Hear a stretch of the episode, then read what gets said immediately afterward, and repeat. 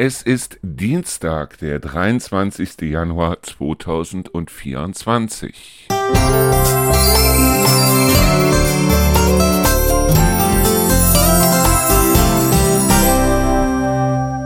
So, hallo und herzlich willkommen zu unserer Sendung Endlich Feierabend. Hallo und willkommen zu einer neuen Podcast-Folge hier im Auszeitradio. Ja, ich habe heute eine tolle Nachricht bekommen und zwar war heute Vormittag tatsächlich der Schornsteinfeger da.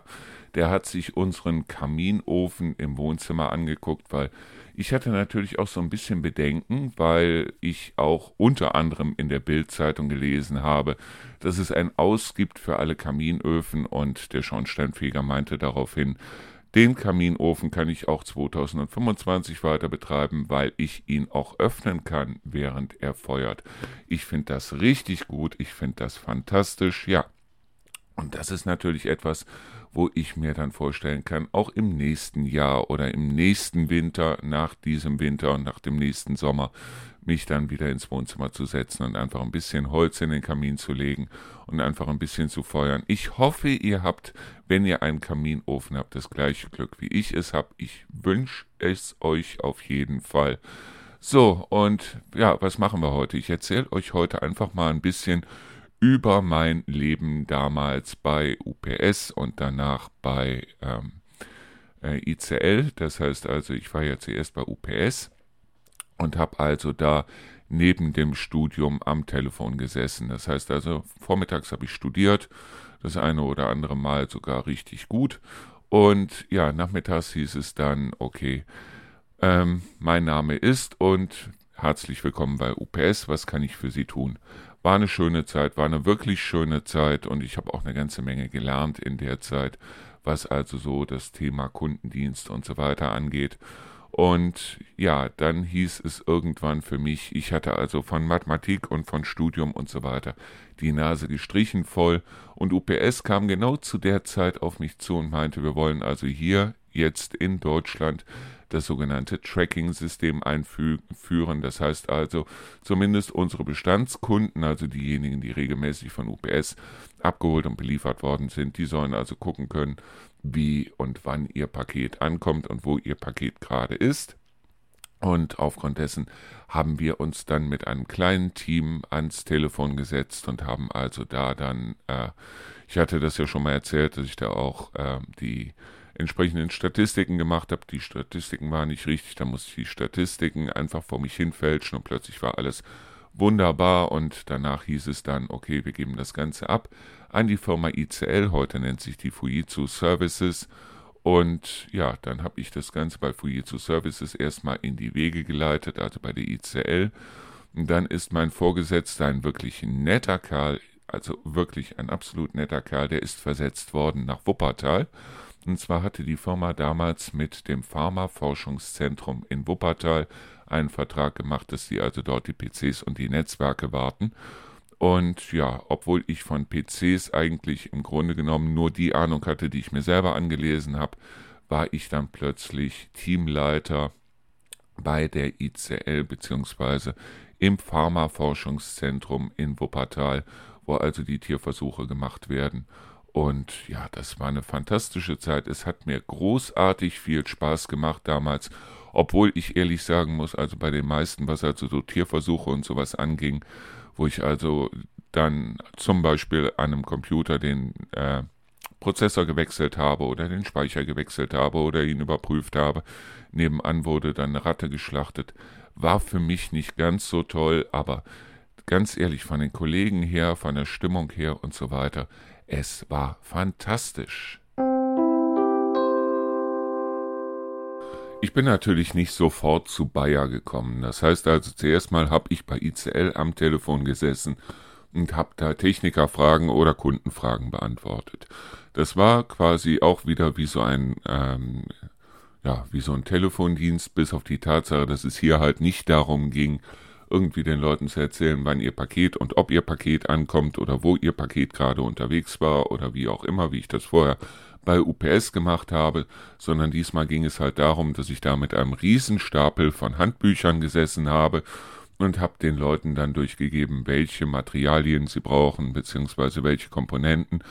oder erstmal herauszufinden, woran es überhaupt lag, wenn ein Computer zum Beispiel nicht angesprungen ist oder wenn ein Computer nicht das gemacht hat, was also der Benutzer von diesem Computer wollte. Das heißt also Ferndiagnose, dann das entsprechende Teil raussuchen, das entsprechende Teil entweder zum Kunden oder zum Techniker schicken und den Techniker dann wiederum zu informieren. Wenn der Techniker dann wiederum angerufen hat und hat gefragt, ja, was soll ich denn jetzt hier machen, dann den Techniker dort einzuweisen. Und das war auch wiederum, das war eine tolle Zeit auf der einen Seite. Auf der anderen Seite war es nur so, dass ich damals da gemerkt habe, weil wir saßen im Großraumbüro, dass so diese Art von Großraumbüro überhaupt nichts für mich war. Ich habe es gerne gemacht, ich habe es auch ehrlich sehr erfolgreich gemacht. Das heißt also, die Techniker haben mich geliebt, die Kunden fanden das toll. Auf der anderen Seite war es nur so, wenn man in so einem Großraumbüro sitzt, es ist vollkommen klar, man ist eingesperrt mit anderen, wo ich also dann gemerkt habe, Mensch, das ist irgendwie nichts für dich, weil mit diesen Kollegen kam ich irgendwie auf Dauer oder wäre ich auf Dauer nicht klargekommen. Und mein Vorgesetzter in diesem Büro war halt der Vorgesetzte, der dann nach kurzer Zeit zu Bayer abkommandiert worden ist und der dann gesagt hat, Erdmann, du bist so gut, komm einfach mal mit zu Bayer. Ich habe dann natürlich ausgehandelt, weil von Neuss bis Wuppertal ist natürlich auch eine Strecke, dass ich dann wiederum mehr Geld bekommen habe. Hat tatsächlich geklappt, weil ich musste ja auch irgendwie das Benzin bezahlen und alles und bin dann zur Bayer AG nach Wuppertal gekommen. Auf der anderen Seite war es aber so, wenn jetzt irgendwas da los war, sei es jetzt, dass also äh, die ICL damals zum Beispiel für Microsoft irgendwie auf der Systems oder auf der äh, Cebit gewesen ist, dann war ich immer mit dabei und war also dann da zum Beispiel für Microsoft auf der Cebit unterwegs und habe dann da zum Beispiel das Microsoft Office verkauft. War damals eine tolle Zeit. Wir hatten das Microsoft Office 6.0. Ich weiß nicht, ob sich der eine oder andere noch daran erinnert. Es ging um Windows 3.1 oder um Windows NT. Mehr hatten wir nicht. Und äh, an USB war damals auch nicht zu denken. Das heißt also, die Tastatur zum Beispiel hatte einen anderen Stecker als die Maus. Und äh, ja, so war es dann so, dass also ich mich dort immer weiter nach oben gearbeitet habe. Und wie gesagt, also ich saß dann bei Bayer und irgendwann hieß es dann, ja, wir haben für jeden einzelnen Fachbereich jetzt ein entsprechendes Team. Und es hieß dann, wir wollen jetzt Teamleiter für dieses Team einführen. Und ja, schon war ich Teamleiter in einem, ich glaube, wir waren alles in allem sieben Leute. Und es war fantastisch. Es war wirklich, wirklich, wirklich gut weil wir hatten damals, ich weiß nicht, ob es heute noch einer kennt, das Ganze lief bei Bayer über Lotus Notes. Es ist sowas wie Outlook. Das heißt also, ähm, es konnte allerdings noch erweitert werden. Das heißt, unser Ticketsystem, wenn also irgendein Anwender gesagt hat, Mensch, mein Computer funktioniert nicht, dann wurde das auch, auch in Lotus Notes eingestellt und wir saßen also dann vor unserem Computer und wussten ganz genau, wir müssen jetzt aus der zweiten Etage in die erste Etage zu, hast du nicht gesehen. Wir hatten keine Handys in dem Sinne, sondern wir saßen dann zwischendurch immer wieder in unseren Büros wir hatten ein gemeinsames Büro für die ganzen, äh, für alle Angestellten, die von ICL dort bei Bayer waren. Und wir hatten jeder noch unser eigenes Büro. Und das fand ich großartig. Allein das gemeinsame Büro damals, das war toll, weil wenn jemand Geburtstag hatte zum Beispiel, dann brachte derjenige, der Geburtstag hatte, dann kiloweise Mett mit und Zwiebeln und Brötchen bis zum Abwinken und dann haben wir da Partys gefeiert. Es gab auch keinen, der irgendwie dann erzählt hätte, er wäre Vegetarier, Veganer oder sonst irgendwas.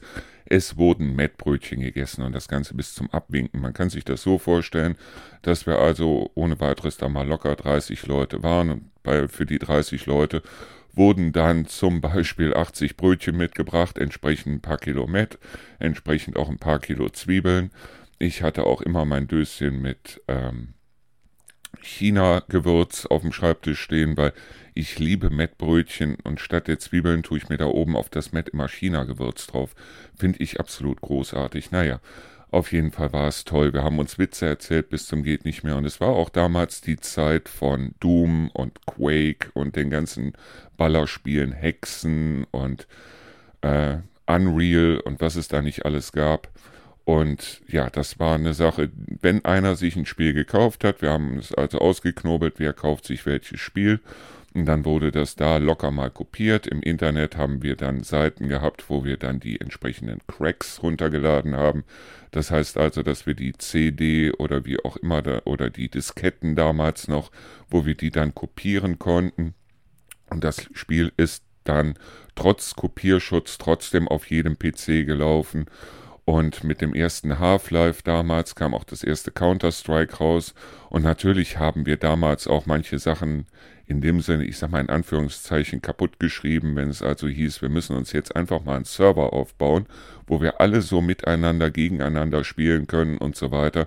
Dann haben wir uns natürlich aus den einzelnen Büros und äh, aus dem Vorratslager die entsprechenden Komponenten geholt und sind dann hingegangen und haben uns einen Counter-Strike-Server zusammengebaut. Und irgendwann wurde das dann auch bekannt unter den Professoren von der Bayer was dann dazu geführt hat, nicht, dass wir den Server aufgeben mussten, sondern dass abends dann, wenn wir uns abends nach der Arbeit dann hingesetzt haben und haben dann gegeneinander und miteinander Counter-Strike zum Beispiel gespielt, dass dann die Professoren auch mit dabei waren. Das heißt also, es konnte ohne weiteres sein, dass ich abends erst um 10, 11 Uhr nach Hause gekommen bin, weil es da eine Riesenrunde Counter-Strike gegeben hat, bei uns noch damals im Forschungszentrum.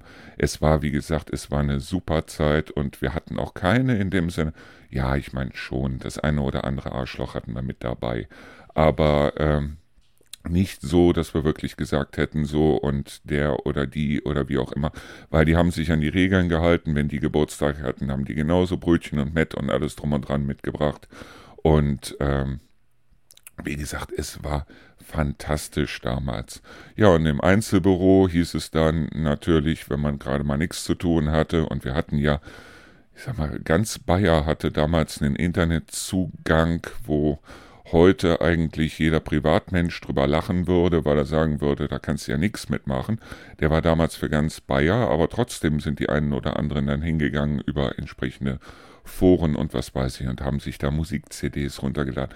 Wir hatten im Grunde genommen damals alles. Und ich sage heute noch, die schönste Zeit, die ich hatte, das war wirklich die Zeit mit dem Schraubenzieher in der Hand. Und ich war damals Systemtechniker.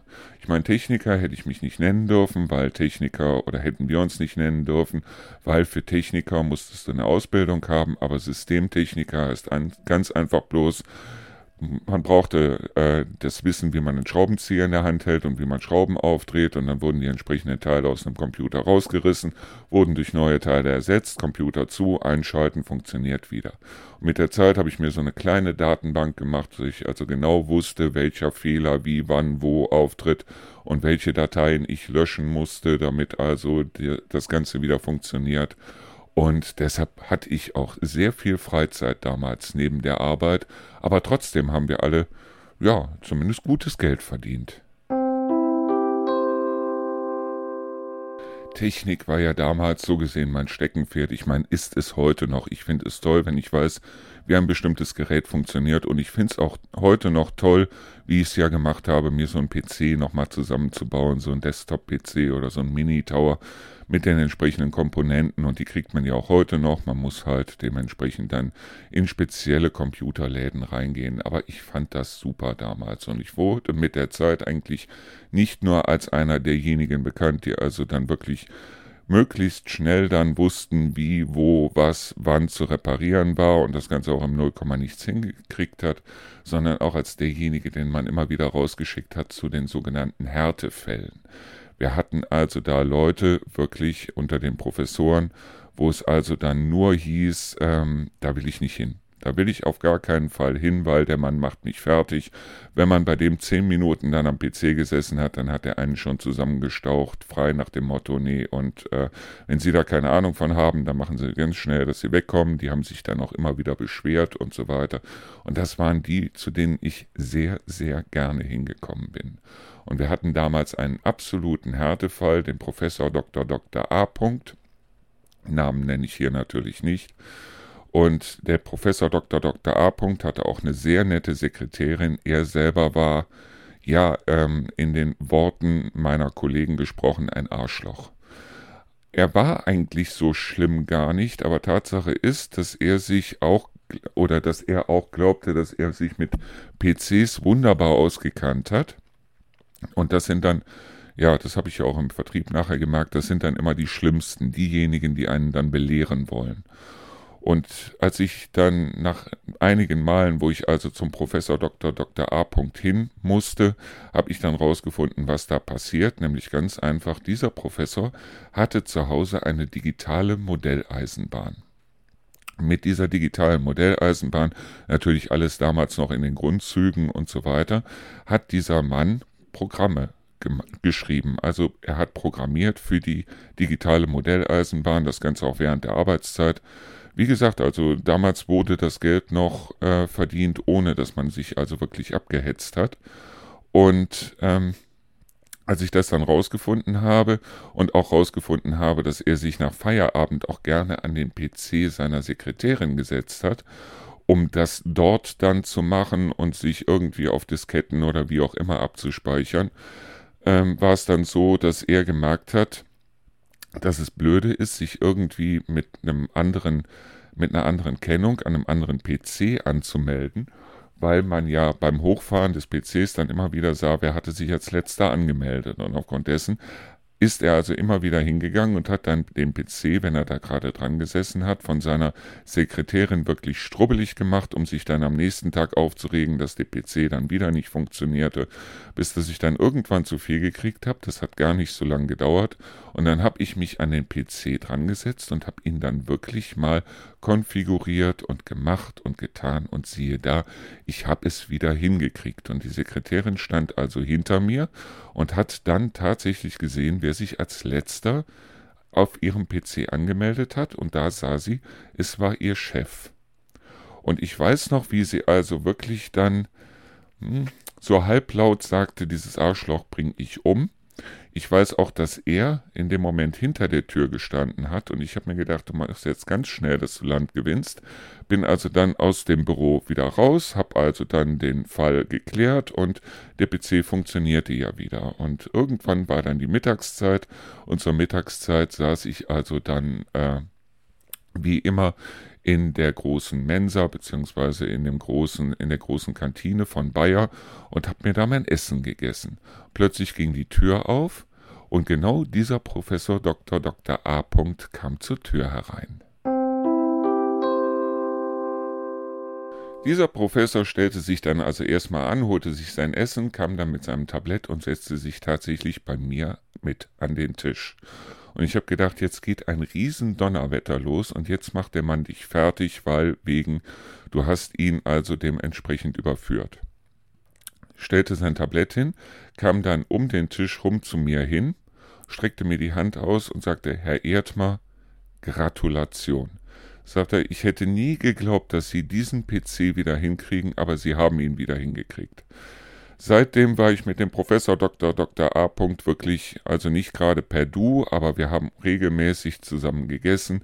Er hat auch jedes Mal, wenn er jetzt ein Computerproblem hatte, ist er also hingegangen und hat also explizit dann nach mir gefragt und ich hatte das beste Leben, was man überhaupt haben konnte, weil er so viel Einfluss innerhalb von Bayer hatte, dass er mich wirklich dann hin und her empfohlen hat, sodass ich dann irgendwann gesagt habe, okay, ähm, geben Sie das an den oder den Kollegen, weil ich wollte nicht die ganze Zeit da wirklich nur hin und her rennen, weil ich wollte ja schließlich meine MP3-Dateien haben und zwischendurch auch ein bisschen spielen.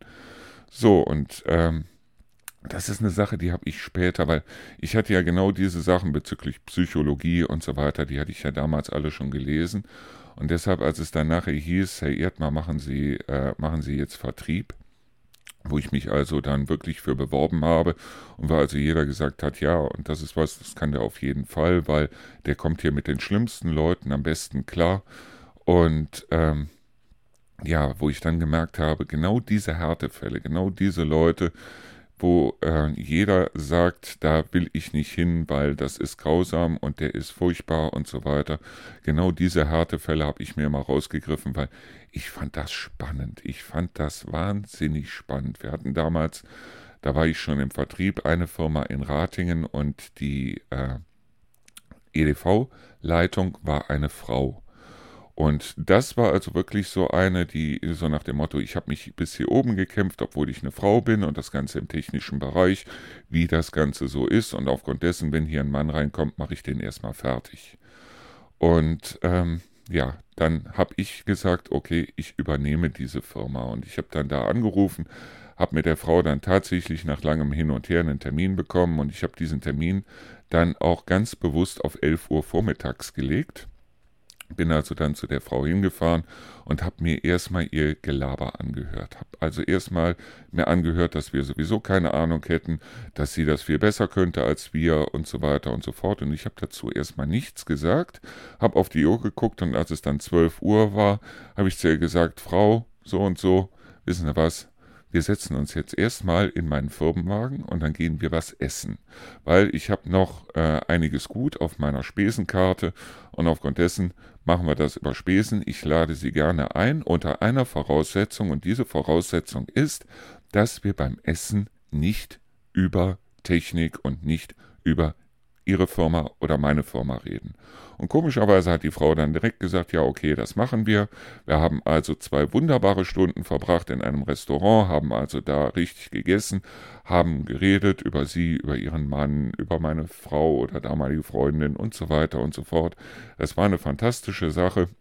Nach den zwei Stunden haben wir uns dann wieder ins Auto gesetzt, sind wieder losgefahren in ihre Firma und plötzlich war das Klima ein vollkommen anderes.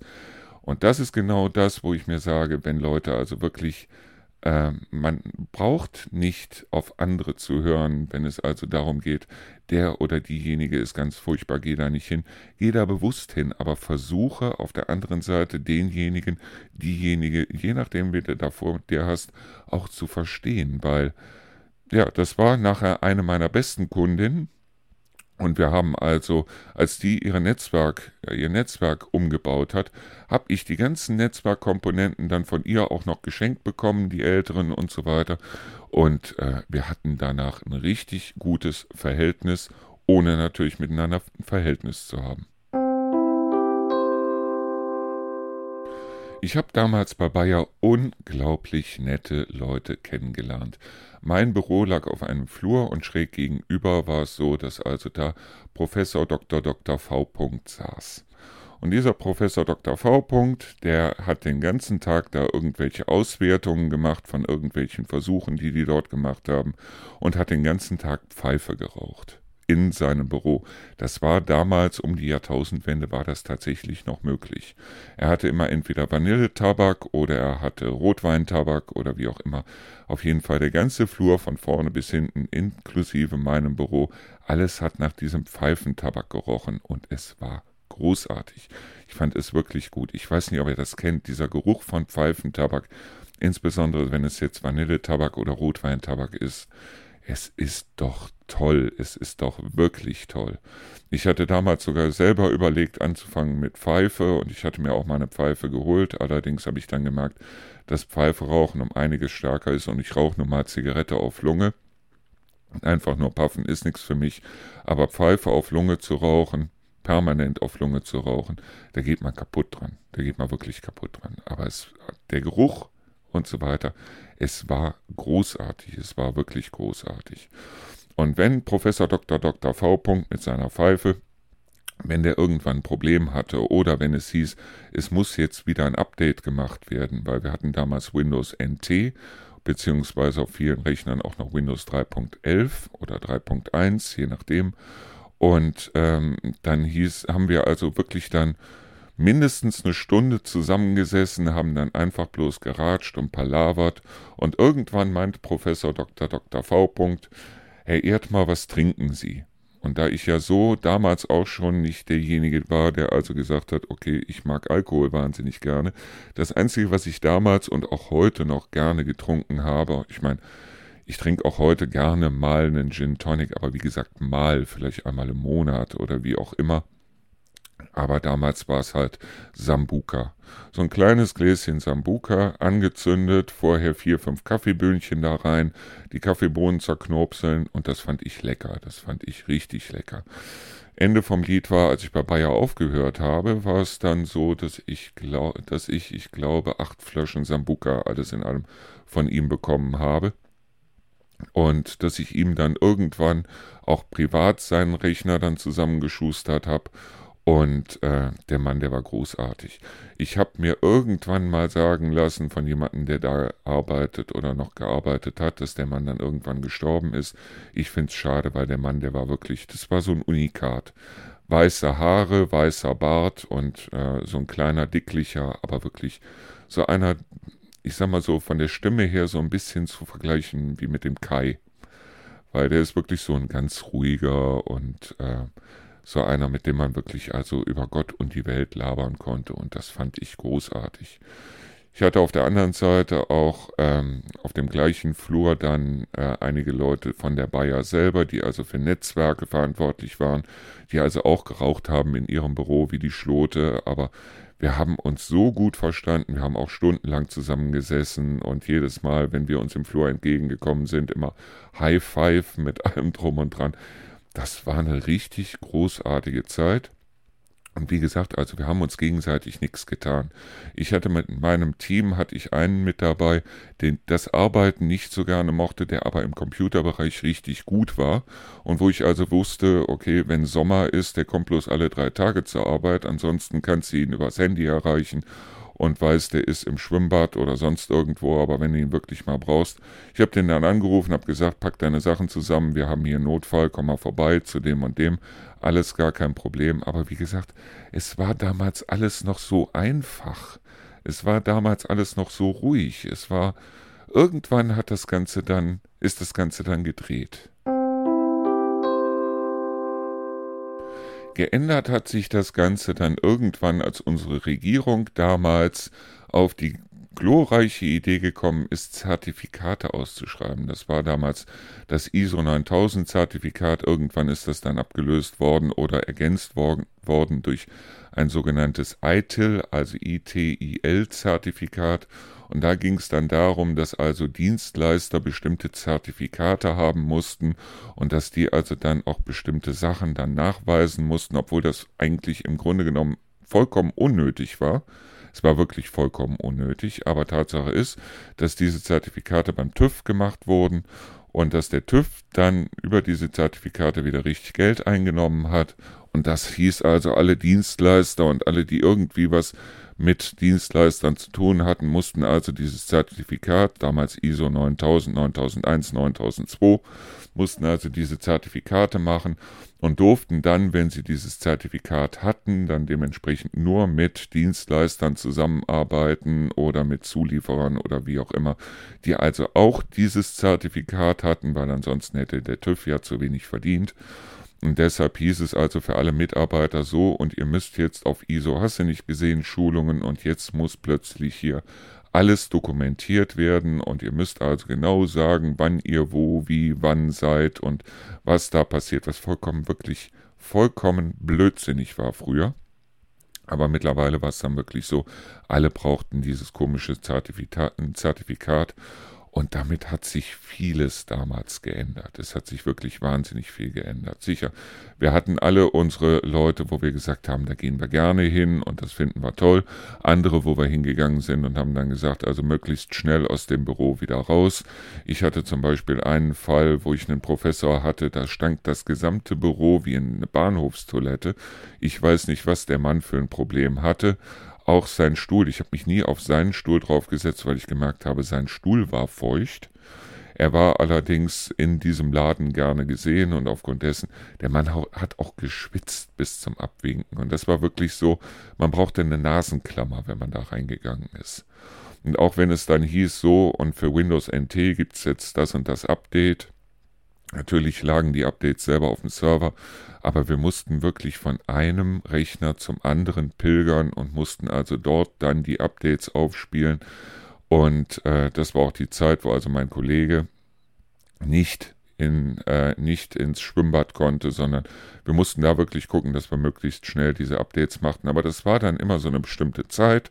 Und dann wussten wir, okay, jetzt haben wir wieder Freizeit, dann konnte ich mich wieder mit dem Professor Dr. V. zusammensetzen oder auch mit dem Professor Dr. Dr. A. und äh, wir konnten dann auch ein bisschen tratschen und äh, trotzdem war es ja so, dass damals hat sich keiner irgendwie Gedanken darüber gemacht, dass also eine Leitung zwischen äh, London und den USA da äh, aufgebohrt werden musste, damit sie um einen Wimpernschlag schneller wird und egal, ob das jetzt Millionen von D-Mark damals noch kostet oder nicht, es muss auf jeden Fall alles möglichst schnell und möglichst, ja, damals war halt nichts mit, wir müssen alle möglichst schnell machen, aber damals war auch alles irgendwie menschlicher.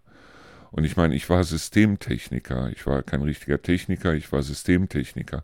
Aber trotzdem konnte ich mich da genauso wie diejenigen, die also Informatik studiert haben oder sonst irgendwas, ich konnte mich da hocharbeiten.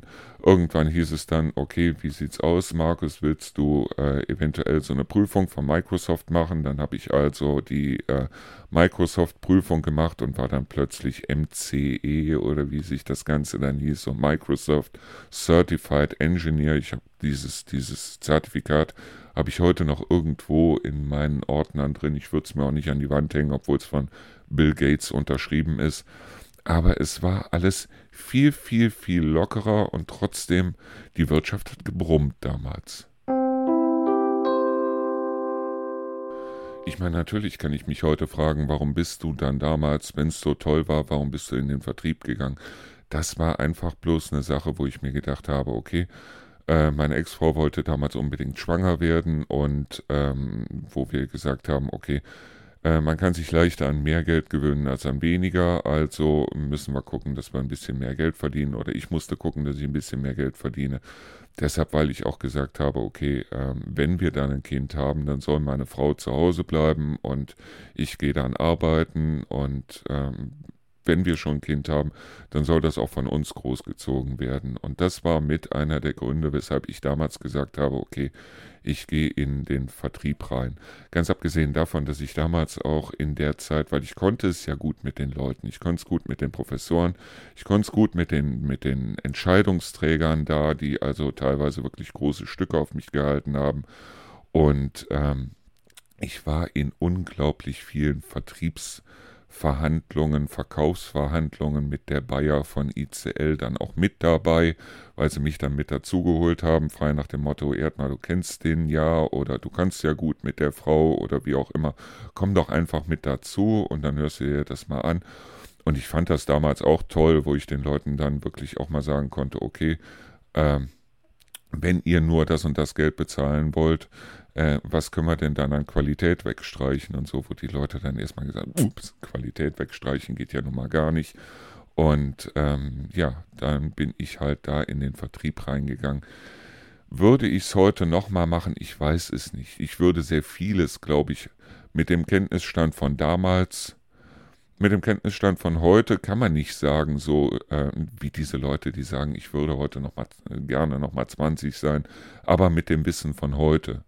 Mit dem Wissen von heute kämst du als 20-Jähriger überhaupt nicht klar, weil du hättest keine Freunde und äh, du würdest nicht mehr den Scheiß bauen, den du mit 20 gebaut hast, aber viele Leute um dich rum haben dich deshalb gemocht, weil du mit ihnen zusammen Scheiße gebaut hast, die du heute vielleicht ähm, nicht mehr bauen würdest. Deshalb, also ich würde heute alles, glaube ich, ganz genauso machen und ich bin auch nicht derjenige, genauso wie mit meiner Ehe damals. Ich bin heute nicht derjenige, der also hingeht und sagt, das würde ich heute auf gar keinen Fall oder mit der würde ich heute auf gar keinen Fall mehr äh, eine Beziehung anfangen oder die würde ich heute auf gar keinen Fall mehr heiraten oder wie auch immer. Äh, die Ehe war an sich eigentlich, ähm, ja, äh, es war halt eine Ehe. Und äh, auf der anderen Seite ist aber was Großartiges damals dabei rausgekommen, nämlich der Lukas. Und ähm, obwohl Lukas mit 18 Jahren gestorben ist, muss ich sagen, äh, ich würde auf keinen Tag mit Lukas verzichten wollen. Und das ist mit einer der Gründe, weshalb ich heute sagen würde, ich würde alles genauso machen, wie ich es damals gemacht habe. Auch mit dem Vertrieb, auch mit allem drum und dran, auch mit dem Wechsel dann nachher von der ICL zur Cisco Systems und so weiter. Ähm, natürlich würde ich das heute genauso machen, mit dem Kenntnisstand von damals, weil ich damals auch um einiges jünger war. Heute ist es so, dass ich vieles viel ruhiger sehe heute. Also es macht mir vieles nicht mehr so viel aus, was mir damals was ausgemacht hat. Und äh, auf der anderen Seite macht mir heute vieles was aus, was mir damals nichts ausgemacht hat. Das heißt also, man verändert sich natürlich. Und ich sage ja immer, das Leben spürt dich irgendwo an Strände, an die du nie im Leben gedacht hast.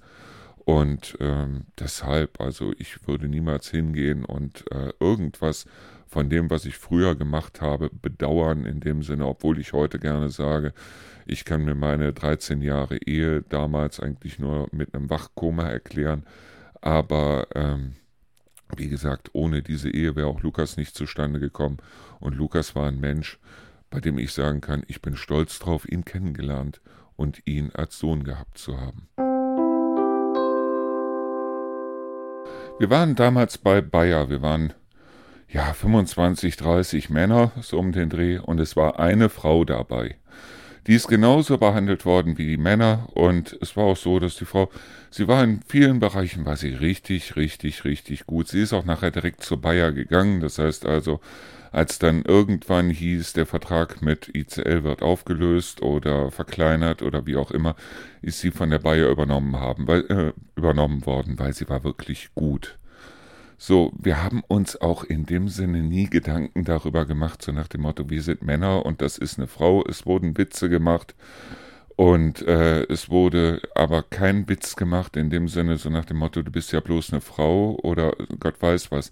Es lag auch nicht daran, so nach dem Motto, äh, bei uns haben Frauen keine Chance. Ich glaube damals, dass mein Chef auch, ihm war es vollkommen egal. Selbst wenn ein Goldhamster den Job hätte gut machen können, dann hätte der den Goldhamster eingestellt. Also es ging nicht darum, was ist jetzt Mann, was ist Frau. Es ging bloß darum, dass ich damals, und das ist heute immer noch so, bei den Frauen, die ich kennengelernt habe, eigentlich von 20 Frauen nur maximal eine äh, überhaupt für Technik interessiert hat. Das heißt also, die meisten Frauen, die ich kenne, interessieren sich nicht für Technik. Und wenn es heute dann heißt, ja, und wir Frauen hatten nie eine Chance, doch, ihr hattet die ganze Zeit eine Chance. Weil, ähm, zumindest ist es das, was ich festgestellt habe, weil es damals halt so war, wenn sich da keine Frauen bewerben für einen bestimmten Bereich und wenn Frauen sagen, das interessiert mich nicht, warum sollte man dann hingehen und unbedingt da Frauen einstellen wollen, wenn sie es eh nicht wollen in dem Sinne? Und deshalb finde ich auch sowas wie eine Quotenregelung heute, dass also in bestimmten Bereichen dann 50 Prozent Frauen werden sollen, finde ich dermaßen lächerlich, weil wenn sich für einen bestimmten Bereich plus 10 Prozent der Bewerber äh, oder wenn nur 10 Prozent der Bewerber Frauen sind, ist es irgendwo äh, schwachsinnig hinzugehen und zu sagen, wir brauchen aber eine 50 Prozent Quote an Frauen, weil ähm, Gleichberechtigung ist keine Einbahnstraße, sondern Gleichberechtigung funktioniert in dem Sinne eigentlich in beiden Richtungen. Und wie gesagt, also dieses Mädel damals, die war toll, die war richtig, richtig, richtig gut. Und bei Bauer, äh, bei Bayer, bei Bauer, bei Bayer damals, es gab einige Frauen da, auch in Führungspositionen, äh, auch in technischen Führungspositionen, die haben vielen von uns noch was vorgemacht in bestimmten Bereichen. Ich meine, in anderen Bereichen war es dann so, jeder hatte seine, ähm, jeder hatte seine Fähigkeiten, jeder hatte seine Steckenpferde in dem Sinne. Und selbst diejenigen, die, wo wir sagen mussten, okay, die haben technisch nicht so viel drauf, die haben aber trotzdem, die waren trotzdem irgendwie großartig. Deshalb, weil die konnten vielleicht gut mit den Leuten, die konnten gut, die haben vielleicht für einen PC nicht, nicht fünf Minuten, sondern eine Viertelstunde oder 20 Minuten gebraucht. Aber auf der anderen Seite, die konnten gut mit den Leuten und die waren wirklich gut drauf. Und das waren also auch sehr viele Männer, die ich da kennengelernt habe ähm, wo ich wirklich sagen muss, es gab nicht einen wirklich, wo ich gesagt hätte, so und der ist hier an der Position in irgendeiner Weise falsch.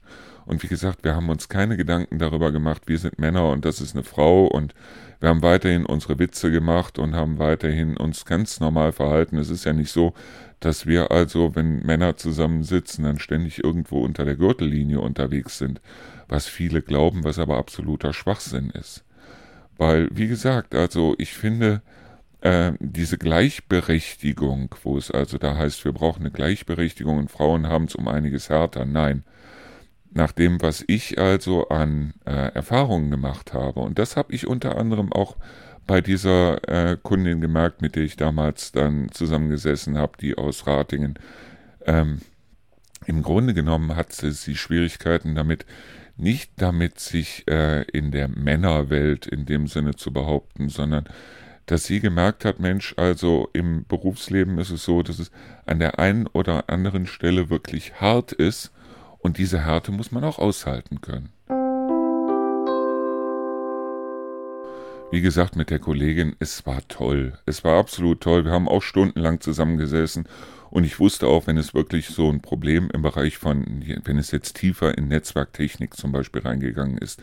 Sie war fantastisch in dem Bereich und wusste auch ganz genau, äh, was da zu tun war. Und das war auch diejenige, die ich angerufen habe und habe gesagt, hör mal, und wie sieht das aus und mach mal hier und so weiter. Also da hatte ich nie in irgendeiner, das, das war genauso wie sie mich angerufen hat, wenn es irgendwo darum ging, da habe ich irgendwie mit einem Treiber oder sonst was ein Problem, wo ich genau wusste, so was musste da rauslöschen, damit der Treiber wieder läuft und so weiter. Das war, wie gesagt, also es war überhaupt nicht so, dass man jetzt wirklich sagen könnte, so und äh, wir hatten zu wenig Frauen oder wie auch immer. Weil das ist ja das, was ich heute immer sehe. Ein Bäcker ist ein Bäcker, egal ob es eine Frau ist oder ein Mann. Ein Arzt ist ein Arzt, egal ob es eine Frau ist oder ein Mann. Ein Lehrer ist ein Lehrer, egal ob es eine Frau ist oder ein Mann. Aber ich habe sowieso nie, wenn es also hieß, so, wir haben hier ein Lehrerzimmer, wo ich dann gedacht habe, so, die Frauen dürfen hier nicht rein oder sonst irgendwas, weil das sind ja schließlich Lehrerzimmer und keine Lehrerinnenzimmer. Die Gruppe von Lehrern, da waren Männer dabei, da waren Frauen dabei. So. Und ähm, auf der anderen Seite, ja, es ist doch so, weil wenn sich, wenn sich von einer bestimmten, von einem bestimmten Geschlecht, wie zum Beispiel bei den Männern, wenn sich da viel mehr Leute für Technik interessieren und viel weniger Frauen für Technik interessieren, äh, dann ist es vollkommen klar, dass also dann bei den, äh, dass dann, wenn eingestellt werden soll, dann mehr Männer eingestellt werden als Frauen, weil sich auch viel mehr Männer bewerben als Frauen. Also, wie gesagt, wir hatten damals eine fantastische Zeit und ich muss auch ehrlich sagen, ich denke heute noch mit Wehmut daran zurück und ich muss mich auch ehrlich, äh, muss mir auch ehrlich sagen, bei manchen Leuten frage ich mich wirklich, was aus denen geworden ist, da sie wirklich großartig waren damals. Also, wie sie heute sind, weiß ich nicht und an welche Strände da wer gespürt worden ist, weiß ich auch nicht ich war auch immer derjenige, der gesagt hat, okay, meine Freunde suche ich mir in der Freizeit. Also wir waren schon, wir waren locker miteinander und wie gesagt, wir haben stundenlang zusammengesessen und über Sachen gequatscht und so weiter. Aber ich würde nie und die, die da gearbeitet haben, hätten auch nie gesagt, so und das ist jetzt mein Freund und was weiß ich, weil unsere Freunde hatten wir privat, wir haben da zusammen gearbeitet, wir haben zusammen Spaß gehabt und wir haben halt gesagt, okay, wenn wir schon mehr Zeit hier verbringen äh, als zu Hause, dann wollen wir auch hier eine schöne Zeit haben. Und äh, deshalb, ich bin auch immer stark dagegen, wenn es dann heißt, so nach dem Motto, ich suche mir meine Freunde im Büro. Ähm, nee, weil ähm, natürlich kommt es dann auch, je nachdem, wer also wie hoch steigen möchte und so weiter, natürlich kommt es dann auch gerne mal zum Hauen und Stechen. Natürlich ist es so, wenn sich jetzt zwei um einen bestimmten Posten oder wie auch immer bemühen, äh, dass es da sein kann, dass die beiden halt äh, sich gegenseitig ausstechen wollen. Dabei ist es auch wiederum vollkommen egal, ob es Männer oder Frauen sind oder wie auch immer. Ähm, natürlich gibt es Vorgesetzte, die sagen, ich bevorzuge aus dem und dem Grund Männer oder Frauen oder wie auch immer. Aber äh, das sind die, die ausgemerzt werden sollen, weil die normalen Arbeiter, die, die draußen unterwegs sind, denen ist es, glaube ich, vollkommen egal, ob sie mit einem Mann oder mit einer Frau zusammenarbeiten. Es gibt schon spezifische Unterschiede, die ich festgestellt habe, aber das ist meine ganz persönliche Erfahrung bei der Arbeit mit Frauen und bei der Arbeit mit Männern. Das habe ich unter anderem bei ICL im Büro erlebt, in diesem Großraumbüro. Das habe ich auch bei der UPS damals erlebt, wo ich festgestellt habe damals, aber wie gesagt, da möchte ich kein grundsätzliches Urteil draus machen, aber bei mir war es so, dass sehr viele Männer eher vordergründig waren, frei nach dem Motto, weißt du was, wenn du nochmal sagst, dann gehen wir jetzt mal raus und dann diskutieren wir das draußen mal aus. Während sehr viele Frauen halt gerne übereinander und selten miteinander diskutiert haben oder geredet haben. Aber das ist eine Sache, das hängt allein bloß zusammen mit den Frauen, die ich kennengelernt habe und nicht mit dem weiblichen Geschlecht an sich. Ich muss noch was dazu sagen, weil ich weiß nicht, ob das eben richtig oder falsch rübergekommen ist. Und zwar mit der Erziehung vom Lukas, weil ich gesagt habe, dass ich entschieden habe, dass Lukas von uns erzogen wird. Ja, meine ehemalige Frau war also damals, sie war Kinderkrankenschwester, sie war sogar Stationsleitung in dem Krankenhaus, in dem sie war, für die Babys und Säuglinge Station. Und wir haben, nicht ich habe entschieden, dass unser Kind von uns, beziehungsweise dann, wenn ich arbeiten war, von ihr großgezogen wurde, sondern das haben wir zusammen entschieden. Wir haben es wirklich zusammen entschieden. Weil erstens mal war es so, dass ich mir sowieso zu der Zeit, als wir das entschieden haben, gar nicht vorstellen konnte, überhaupt ein Kind zu haben und überhaupt irgendwie für ein Kind Verantwortung zu haben. Natürlich war es so, dass ich trotzdem mit meinem Vertriebsjob und so weiter viel mehr Geld verdient habe als sie, was ich heute auch so ein bisschen vermisse. Das heißt also, bei den Frauen, die sich wirklich überlegen, ich möchte gerne ein Kind haben, dann sollen die auch die Möglichkeit bekommen, dieses Kind großzuziehen und dieses Kind eben nicht irgendwo in einer Kita oder sonst wo oder in einer Ganztagsschule oder in einem Ganztagskindergarten abzugeben, weil wozu hat man denn ein Kind? Weil es geht ja nicht darum, einfach bloß ein Kind zu äh, zeugen, ein Kind zu gebären und dann zu sagen, so und das Kind gebe ich jetzt ab und jetzt mache ich weiter Karriere, sondern es geht ja darum, sich bewusst dafür zu entscheiden, ein Kind zu haben und dann zu sagen, das ist zumindest meine Meinung, das mögen viele anders sehen, aber das ist zumindest meine Meinung und war damals auch unsere Meinung. Und so war es halt so, dass sie damals halt äh, zwei Jahre zu Hause war und nach zwei Jahren war es so, dass ich von Kind und was weiß ich dann wirklich, ich bin abends nach Hause gekommen und habe immer bloß gehört, Kind, Kind, Kind, Kind, Kind. Und sie hatte sich dann auch die entsprechenden Freundinnen gesucht, die also auch alle Kinder hatten und so weiter, bis ich es irgendwann nicht mehr hören konnte und dann mit ihr zusammen entschieden habe, wie sieht's aus, gehst du wieder arbeiten, halbtags oder wie auch immer. Und das hat dann auch geklappt, weil meine Mutter hat hier nebenan gewohnt und äh, das war auch kein Problem. Aber wie gesagt, es sind alles so Sachen, die haben wir zusammen entschieden. Und ich kann jede Frau verstehen, die sagt, entweder warum soll ich mir ein Kind anschaffen, weil ich will Karriere machen. Ich kann auch jede Frau verstehen, die sagt, ich breche jetzt erstmal meine Karriere ab oder pausiere das Ganze. Wenn ich ein Kind haben möchte, dann möchte ich mich auch um das Kind kümmern. Weil ansonsten brauchst du kein Kind. Das wäre genauso wie wenn wir uns hier Hunde anschaffen und beide jeden Tag, einen ganzen Tag unterwegs wären. Wäre ja vollkommener Blödsinn in dem Sinne, weil äh, man schafft sich solche Sachen Kinder oder Haustiere oder wie auch immer. Also lebende Geschöpfe sind ja nichts, was man irgendwo für eine bestimmte Zeit in der Ecke stellen kann oder wo man sagen kann, so und das schaffe ich mir jetzt an. Es ist aber nur was für die Freizeit oder äh, aber ansonsten ist mein Hauptaugenmerk darin, hier den ganzen Tag arbeiten zu gehen und Karriere zu machen und was weiß ich.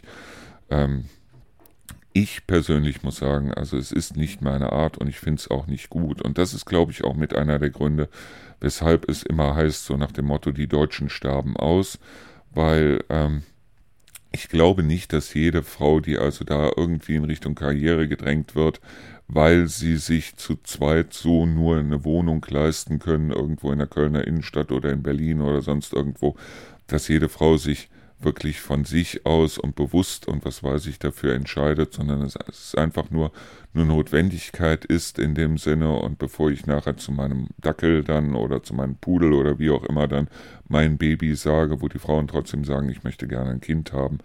Und wenn man sich ein Kind anschafft, sollte man sich auch drum kümmern. Das ist zumindest das, wie ich es sehe. Also wir brauchen weniger Kita-Plätze, sondern wir brauchen mehr Jobs, in denen dann ein Elternteil so gut bezahlt werden kann, dass das andere Elternteil, wenn es das möchte, auch zu Hause bleiben kann. Was auch der Mann sein kann, abgesehen davon. Dass also die Frau sagt so, und ich mache jetzt Karriere und der Mann ist zu Hause und kümmert sich um Haushalt, um Kind und so weiter. Das kann genau so sein und da setze ich auch nirgendwo was rein, wo ich sage, das muss unbedingt die Frau sein. Also abschließend zu sagen, ich denke heute noch gerne an die Zeit damals bei Bayer zurück, an die vielen Leute, die ich damals kennengelernt habe, selbst an diejenigen, die ich nicht mochte, weil das gehört irgendwo zum Leben mit dazu. Das Leben ist ja nicht nur eitel Sonnenschein und Ponyschlecken, sondern es ist in dem Sinne eigentlich auch in manchen Sachen harte Arbeit und natürlich ist es so, dass also es einem mal Spaß macht, wenn man so einen Job hat, wie ich ihn damals hatte, dass es einem wirklich mal Spaß macht, morgens aus dem Bett zu springen und zu sagen, juhu, und heute wieder ein Tag und heute freust du dich drauf, da rauszugehen, genauso wie es Tage gibt. Und die habe ich ja heute mit dem Radio zum Beispiel ganz genauso, wo es Tage gibt, wo es einen einfach nur ankotzt, wo man dann sagt, heute nicht. Ich habe die Zeit ja vor Weihnachten so ein bisschen gehabt. Und ähm, es ist halt ein Auf und Ab und das ist halt das, was das Leben bunt macht. Ich sehe bloß auf der anderen Seite, dass wir damals halt, oder zumindest nachdem ich es gesehen habe damals und nach den Erfahrungen, die ich gemacht habe damals, haben wir Frauen niemals in eine, in eine dunkle Ecke oder in eine Opferrolle oder wie auch immer reingedrängt. Wir haben Frauen noch nicht mal in irgendeiner Weise in einer Opferrolle gesehen, weil, wie gesagt, also eine Frau, die Systemtechnikerin oder IT-Leiterin oder wie auch immer werden wollte, die konnte es genauso werden wie jeder Mann. Es gab bloß sehr wenig Frauen und es gibt auch heute noch sehr wenig Frauen, die sich halt für den Bereich zum Beispiel Technik interessieren es gibt auch heute noch viel zu wenig Frauen, die sich für den Bereich Karriere interessieren, die also wirklich sagen, ich möchte hier eine Karriere machen. Wenn es da mehr gäbe und wenn es vielleicht auch mehr Männer gäbe, die also sagen, ich stecke da zurück und ich mache das jetzt mit Kindererziehung oder äh, wenn meine Frau Karriere machen will, dann nehme ich mich selber zurück und mache eben diese Karriere nicht oder wie auch immer. Das sind eben genau solche Sachen wo ich sagen würde, da mangelt es heute. Es mangelt nicht an Leuten, die also dann unbedingt gendern wollen oder wie auch immer. Ich bin da nicht der Typ für, weil wie gesagt, mir ist es vollkommen egal, ob jemand ein Mann, eine Frau, ein hetero, pansexuell, äh, bisexuell, homosexuell oder sonst irgendwas ist, weil wenn ich einen Arzt vor mir stehen habe, ist es mir vollkommen egal, was der zu Hause in seinem Bett veranstaltet, mit wem auch immer, sondern ich möchte, dass derjenige oder diejenige oder dasjenige äh, die Arbeit, für die es da ist, dann in dem Moment, nämlich mich zu heilen oder zu operieren oder sonst irgendwas, dass die das gut macht oder der das gut macht oder das das gut macht oder wie auch immer. Und wenn ich mir ein Brötchen esse, dann möchte ich, dass der, die das Bäcker dann ähm, auch ein vernünftiges Brötchen dann gebacken hat. Und dabei ist mir dann auch egal, welche Farbe deren Bettwäsche hat, sondern da geht es mir allein und einzig und allein bloß um das Brot, das da oder das Brötchen oder wie auch immer das da gebacken worden ist. Und das trifft auf sämtliche Berufe zu. Das heißt, mir ist es vollkommen egal, ob der Schornsteinfeger, der heute Morgen da war, äh, das hätte von mir aus auch eine Frau sein können. Äh, das, äh, das ändert ja nichts an der Kompetenz. Und wenn ich da jemanden sehe, der kompetent ist oder die oder das kompetent ist, dann erkenne ich das an und da ist es mir die Sexualität oder das Geschlecht oder wie auch immer vollkommen egal, weil ich mit demjenigen keine intime Beziehung anfangen möchte, sondern weil ich ganz einfach von dem oder derjenigen oder wie auch immer erwarte, dass die den Job, den sie da zu machen haben, auch vernünftig machen. Und ich habe ganz ehrlich Angst davor, dass es irgendwann vielleicht heißt, Hast du eine Ausbildung als Arzt gemacht oder nur als Ärztin? Genauso wie es damals auch bei meiner Ex-Frau hieß, bist du eine Kinderkrankenschwester oder eine richtige Krankenschwester? Und sie fand das immer zum Kotzen, ich übrigens auch. So, das war's für heute. Ich bedanke mich fürs Zuhören. Morgen geht's voraussichtlich weiter und bis dahin danke und ciao.